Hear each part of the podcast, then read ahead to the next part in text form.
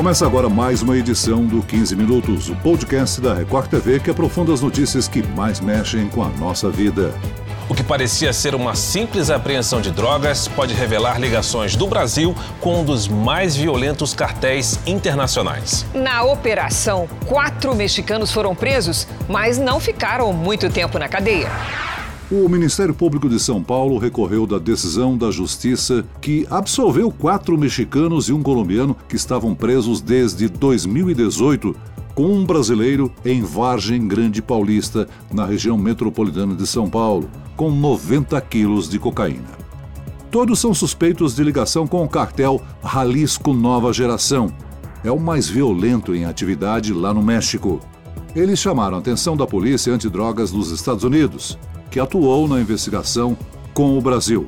Mas imagens exclusivas obtidas pela Record TV mostram flagrantes que podem comprovar a participação desses sujeitos. No celular de um mexicano preso com drogas, há negociação de compra de cocaína de criminosos brasileiros. Na hora do teste de pureza, como é chamado esse procedimento, um homem orienta em espanhol uma pessoa a segurar direito a colher. Você está dobrando a cuchara endereça Aí. Eles querem checar se a droga tem qualidade para o tráfico internacional. Repare que os brasileiros parecem ter intimidade com os mexicanos. O homem convida os estrangeiros para um baile funk que aconteceria no Guarujá, litoral paulista. Se você quiser vir, nós chegamos lá e te apresenta os MC todo. Quem vai contar pra gente todos os detalhes desta investigação e a história de um dos maiores cartéis mexicanos é o repórter do Núcleo de Jornalismo Investigativo da Record TV, Tony Chastinet. Bem-vindo, Tony. Olá, Celso. E quem nos acompanha nesta entrevista é a repórter que trouxe essa matéria no Jornal da Record, a Thaís Furlan. Olá, Thaís. Oi, Celso. Muito bom estar aqui de novo com vocês. E olha, essa história é bem complicada, porque ela parecia ser uma operação que foi deflagrada em 2018 com uma simples prisão de traficantes e apreensão de drogas, um volume grande de drogas, pouco mais de 90 quilos de cocaína, com envolvimento de quatro estrangeiros e um brasileiro, sendo deles três mexicanos e um colombiano.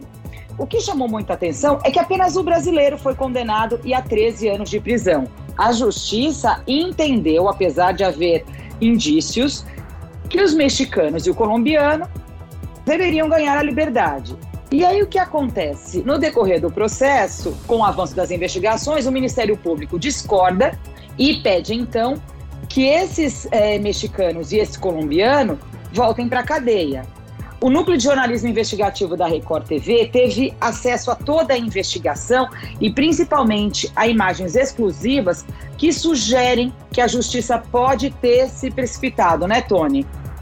Olha, a justiça entendeu que não havia prova que ligasse diretamente os mexicanos à cocaína. Mas o que aconteceu nessa história? A polícia prendeu em flagrante este brasileiro com 90 quilos de cocaína, junto com os quatro mexicanos e o colombiano. Eles falaram que eram vendedores de tequila, eles não souberam, souberam explicar o que eles estavam fazendo no Brasil. Foram apreendidos os celulares desses mexicanos, eles foram é, ficaram encarcerados, uh, o processo foi transcorrendo, a polícia não conseguia abrir os celulares e daí houve um interesse da, do DEA, que é a Polícia Antinarcóticos dos Estados Unidos. Um dos mexicanos era alvo deles.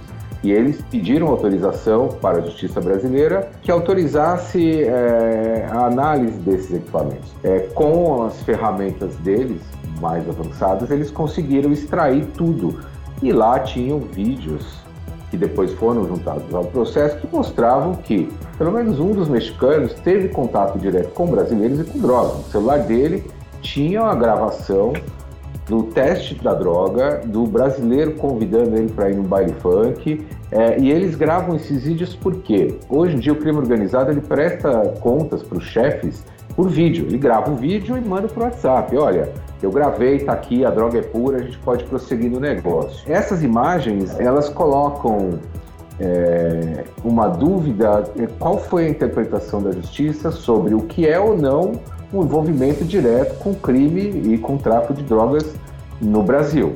Então, por que, que a justiça concedeu liberdade a esses acusados? Eles ficaram um tempo presos, eles foram denunciados pelo Ministério Público, a justiça aceitou a denúncia. Em dado momento do processo, mesmo depois, com a chegada das imagens, do conteúdo desses é, é, celulares, que mostravam uma movimentação na América do Sul, em vários países, a entrada no Brasil pelo norte do país, é, imagens de vídeo de aviões, imagens de drogas, tinha todo tipo de coisa lá. O juiz, no caso, a justiça, entendeu tecnicamente não havia como vincular diretamente, mesmo com tudo isso, os mexicanos ou algum dos mexicanos com aqueles 90 quilos de cocaína encontrados com o brasileiro. E, em razão disso, o próprio o, o magistrado menciona na sentença que, apesar de ter imagens é, é, com indícios de crime, não se poderia dizer que foi no Brasil. Mas a análise do DEA mostra que é, esses equipamentos eles conseguem rastrear tudo que você faz na sua vida no celular. Que o celular estava no Guarujá quando foi gravado o vídeo com o traficante brasileiro testando a droga. Então houve um entendimento, aí é uma questão jurídica, de que esses estrangeiros, esses mexicanos, não tinham uma vinculação direta com a droga. O juiz os absolveu, ordenou que fossem devolvidos os celulares, os passaportes, e o Ministério Público recorreu, está nessa fase de recurso. Agora, Celso, não bastasse toda a relevância já dessa denúncia, dessa absolvição que pode ter sido precipitada é, no entender do Ministério Público, tem uma coisa ainda muito mais forte por trás, que é a possível relação desses suspeitos mexicanos com o cartel de drogas Jalisco da nova geração. O Tony pode dar para a gente aqui um perfil agora do que é esse cartel, como é que ele surgiu e a atuação dele hoje. É o cartel mais temido no México, né, Tony? É, hoje é o cartel mais violento, é o cartel Jalisco Nova Geração, que eles chamam. Ele é formado por militares, é, ex-militares, mercenários, a origem dele é essa, que trabalhavam para o cartel de Sinaloa, do El Chapo, já virou série, que as pessoas conhecem muito a história do El Chapo, é, e eles eram um braço auxiliar dele. Com o tempo, com a prisão do El Chapo, eles assumiram os negócios, assumiram enfrentando o Estado mexicano, é, eles é, é, impõem, é, é, eles afrontam mesmo, eles impõem a força, é bomba, é decapitação, eles tocam fogo nas pessoas, dão tiro, eles matam autoridades, eles já derrubaram um helicóptero do exército que foi atrás deles. É, quer dizer, eles impõem o terror e não, não têm o menor pudor em enfrentar o Estado. O cartel Jalisco Nova Geração, eles controlam o abastecimento de, de, de drogas para os Estados Unidos, né? Tanto fornecimento de metanfetamina, que são as drogas sintéticas, quanto da cocaína, que vem da Colômbia. Estão querendo explorar agora, abrir uma rota para o mercado europeu. Né? E o Brasil hoje é o maior canal de escoamento de, de cocaína para a Europa. O que chama muita atenção é que no celular é, de um desses mexicanos, Manuel León, havia imagens é, de pessoas torturadas, machucadas, possivelmente queimadas, que são idênticas ao modo de agir do Jalisco Nova Geração. Ou seja, a gente não sabe quem são essas vítimas, é, quando elas se tornaram vítimas, se foram vítimas desses mexicanos, mas há prova suficiente nesse celular que pode sugerir aí a ligação dos mexicanos com esse cartel. Havia um vídeo e um comboio de carros com a inscrição do cartel Jalisco, a Thaís é, é, é, ela explicou bem na, na, reportagem, ostentando fuzis, desfilando na cidade. Tipo, ó, nós mandamos aqui. E aí, a, o recado que eles mandam para os inimigos, para os traidores, é a morte violenta, é o cara mutilado, é o cara queimado. E espalham isso em redes sociais e espalham isso, é, é, é, querem tornar público como uma forma de intimidação, como uma forma de, de demarcação de território, de demonstração de poder. Bom, Agora o que nós queremos saber é como a investigação chegou até essas imagens obtidas com exclusividade pelo Jornal da Record. Qual foi o processo de jornalismo que conseguiu isso? Bom, essa investigação jornalística ela começa com uma outra história. Foi uma apreensão de um helicóptero na, eh, na região metropolitana de São Paulo, com a prisão de quatro pilotos. Um, nesse helicóptero, ele está envolvido no transporte de cocaína do Paraguai para o Brasil. Esse helicóptero, a polícia chegou nele a partir da prisão dos mexicanos. Até então, essa história da prisão dos mexicanos não havia sido tornada pública. Né? Nós conseguimos, é, é, é nós tivemos acesso ao processo e até então os celulares estavam apreendidos, mas não havia resultado do que tinham nos celulares. E um ano depois, esses celulares voltam. Nós descobrimos que esses celulares tinham sido enviados para os Estados Unidos para análise, tudo. Eles voltam e são colocados no processo. Nós conseguimos é, é, acesso ao celular, ao conteúdo desses celulares, que está na justiça, está no processo. E, e, ali você tem milhares de imagens, de vídeo, de foto, de geolocalização. É possível saber por onde eles passaram, por onde eles conectaram o celular na internet, qual foi o tempo que eles ficaram no Brasil, o tempo que eles é, estiveram na Colômbia, estiveram no México, em vários lugares produtores e exportadores de cocaína. Né? Isso tudo é, nos chamou a atenção para consolidar numa, numa reportagem para explicar o que está acontecendo. Né? É, como você colocou, não é uma questão tão simples, é mais uma prisão por tráfico internacional. Tem conexões é, para as autoridades refletirem e se preocuparem que pontos estéis violentos que usam de métodos terroristas, podemos dizer assim, é, já estão mantendo relacionamento com organizações criminosas brasileiras. Né? Fica essa reflexão para as autoridades. O que o Tony conseguiu levantar nessa investigação é que esses mexicanos poderiam estar aqui no Brasil é, para criar uma nova frente de negócios numa rota lucrativa para o cartel mexicano, que é o transporte de droga daqui do Brasil para a Europa.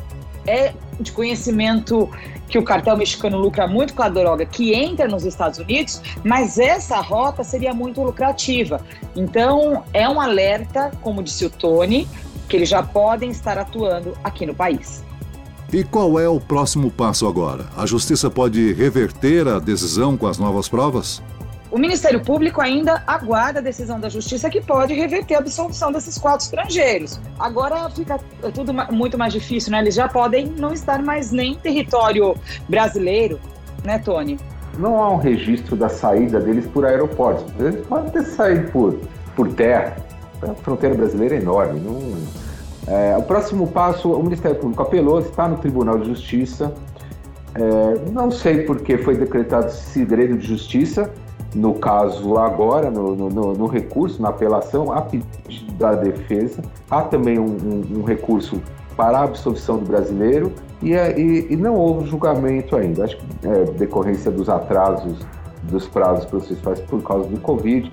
É, mas a situação agora está mais fechada. Há um pedido para absolver o brasileiro, há um pedido para prender os mexicanos, não se sabe onde eles estão e está tudo em segredo de justiça. Nós vamos continuar investigando uh, a conexão desse grupo com outras investigações é, que nós estamos acompanhando, outras grandes operações foram realizadas e estamos acompanhando. Muito bem, nós chegamos ao fim desta edição do 15 Minutos. Agradeço a participação do repórter do Núcleo de Jornalismo Investigativo da Record TV, Tony Chastinet. Obrigado, Celso. Obrigado, Thaís. Obrigado, ouvintes. E nós vamos continuar em cima desse caso. E agradeço também a presença da repórter da Record TV, Thaís Furlan. Muito obrigada, sempre bom trazer aqui para o podcast o bastidor de uma reportagem. Nesse caso, o Tony tinha muito mais a acrescentar, porque é uma investigação que ele acompanha aí já desde 2018. Sempre bom estar aqui, Celso. Esse podcast contou com a produção de Homero Augusto e dos estagiários Andresa Tornelli e David Bezerra. Sonoplastia de Pedro Angeli. E eu, Celso Freitas, te aguardo no próximo episódio. Até lá!